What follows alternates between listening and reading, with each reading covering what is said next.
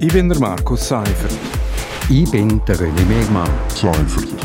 Megmann. Seimer. Gemeinsam sind wir Seimer. Seimer. Seimer. Seimer.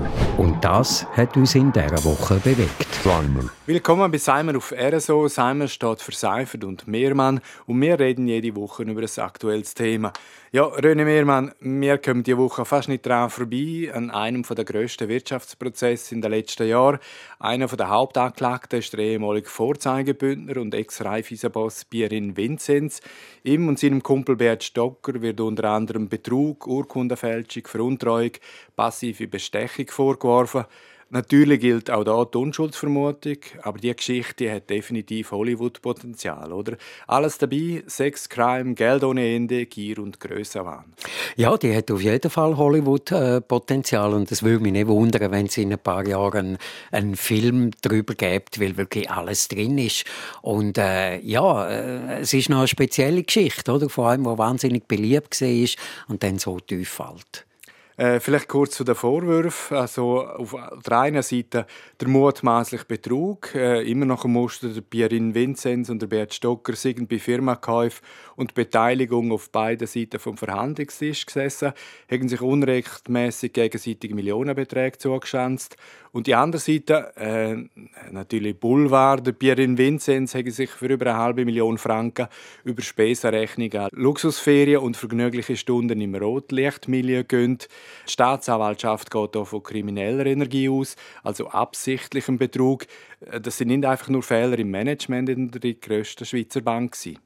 Also wenn die Vorwürfe stimmen und wenn das Gericht jetzt auch sagt, mal, das ist so, das ist ja noch nicht sicher. Eben, es gibt Unschuldsvermutung, ob das alles strafrechtlich relevant ist. Das wird man schauen müssen. Aber wenn das alles stimmt, dann ist es schon also ein, ein Muster von einem Menschen, wo, wo das Gefühl hat, weil er jetzt in seiner Position ist und so viel Geld verdient, kann er sich alles erlauben. Und manchmal habe ich so ein bisschen den Eindruck, das ist so ein bisschen in der Bank-DNA. Es gibt ja andere Beispiele. Ist er ja nicht der Einzige. Oder, oder in der, in der äh, Welt, weltumspannenden CEO-Liga, oder? Wo man einfach mehrere Millionen pro Jahr verdient. Ähm, und, und, und irgendwann hat man das Gefühl, man, man ist unverwundbar. Ja, und abgesehen von dem strafrechtlichen Aspekt, also der Reputationsschaden bei der Raiffeisen Bank Schweiz ist immens. Also jahrelang hätte der Pierin Vinzenz alles können machen, was verboten ist. Niemand hätte nachgefragt, niemand hätte kontrolliert und auch persönlich. Also der Pierin Vinzenz als ehemaliger Strahlemann der trockenen Finanzwelt ist tief geht. Äh, sein Image erinnert mich jetzt eher an einen, einen alternden Lüstling im Rotlichtmilieu. Statt das Leben ins Haus und Braus drohen ihm jetzt Forderungen in Millionenhöhe. Ja, also eben, wenn das alles äh, äh wahr ist wenn das Gericht das anerkennt, dann, äh, ja, dann ist er sehr tief gesunken und, und äh, da muss er auch Schadenersatz leisten.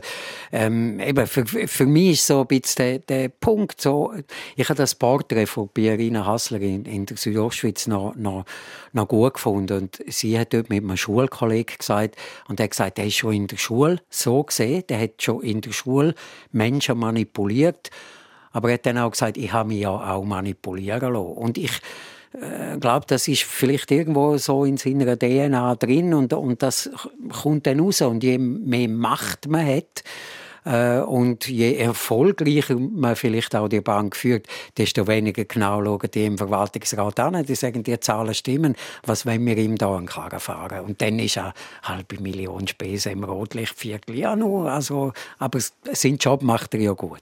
Aber es ist schon ein altbekanntes Muster. Also, äh, es gibt ja immer wieder die Machtmenschen mit viel Geld und Einfluss, es sind ja fast immer Männer, äh, verlieren jeglichen Bezug zur Realität. Also sie sind dann überzeugt, dass die Regeln für alle anderen, aber sicher nicht für sie gelten. Äh, da muss man nicht lange studieren. Also du hast vorher schon angetönt, der ehemalige äh, UBS-Chef Marcel Ospel, der Tennisspieler Novak Djokovic, der Gadentloni, CS-Boss Antonio Orta Osorio, auch der Ex-US-Präsident Donald Trump und so weiter und so fort, alle stolpern schlussendlich über ihr riesiges Ego. Wir sind eigentlich austauschbar, aber das Muster ist immer das Gleiche. Es ist einfach immer Machtmissbrauch. Es ist immer Machtmissbrauch und es ist wirklich ein Muster. Und, und ich weiß nicht, wo muss man so ein Typ Mensch sein, dass man überhaupt in so eine Position kommt, wo man dann eben nachher missbraucht oder äh, ob das mit dem quasi Amt kommt, dass man, dass man ja, man hat, Macht man korrumpiert. Ja, Macht korrumpiert, ja. man hat Geld, man hat Ansehen und, und man hat das Gefühl, ja, ich kann mir alles leisten und wenn ich mir etwas nicht kann leisten kann, äh, dann kaufe ich es mir halt. Ja, also der Fall wird uns ja noch äh, weiter beschäftigen. Man kann davon ausgehen, dass der Prozess sicher weitergezogen wird. Äh, wir machen aber einen Schlusspunkt an dieser Stelle. Das war Seimer zum Prozess vom Ex-Raiffeisen-Boss Pierin Vinzenz. Seimer gibt es als Podcast oder immer am Freitag am 7. auf RSO. Ich bin der Markus Seifert. Ich bin der René Megmann. Seifert. Megmann. Seimer. Gemeinsam sind wir Seimer. Seimer. Seimer. Seimer. Und das hat uns in dieser Woche bewegt. Seimer.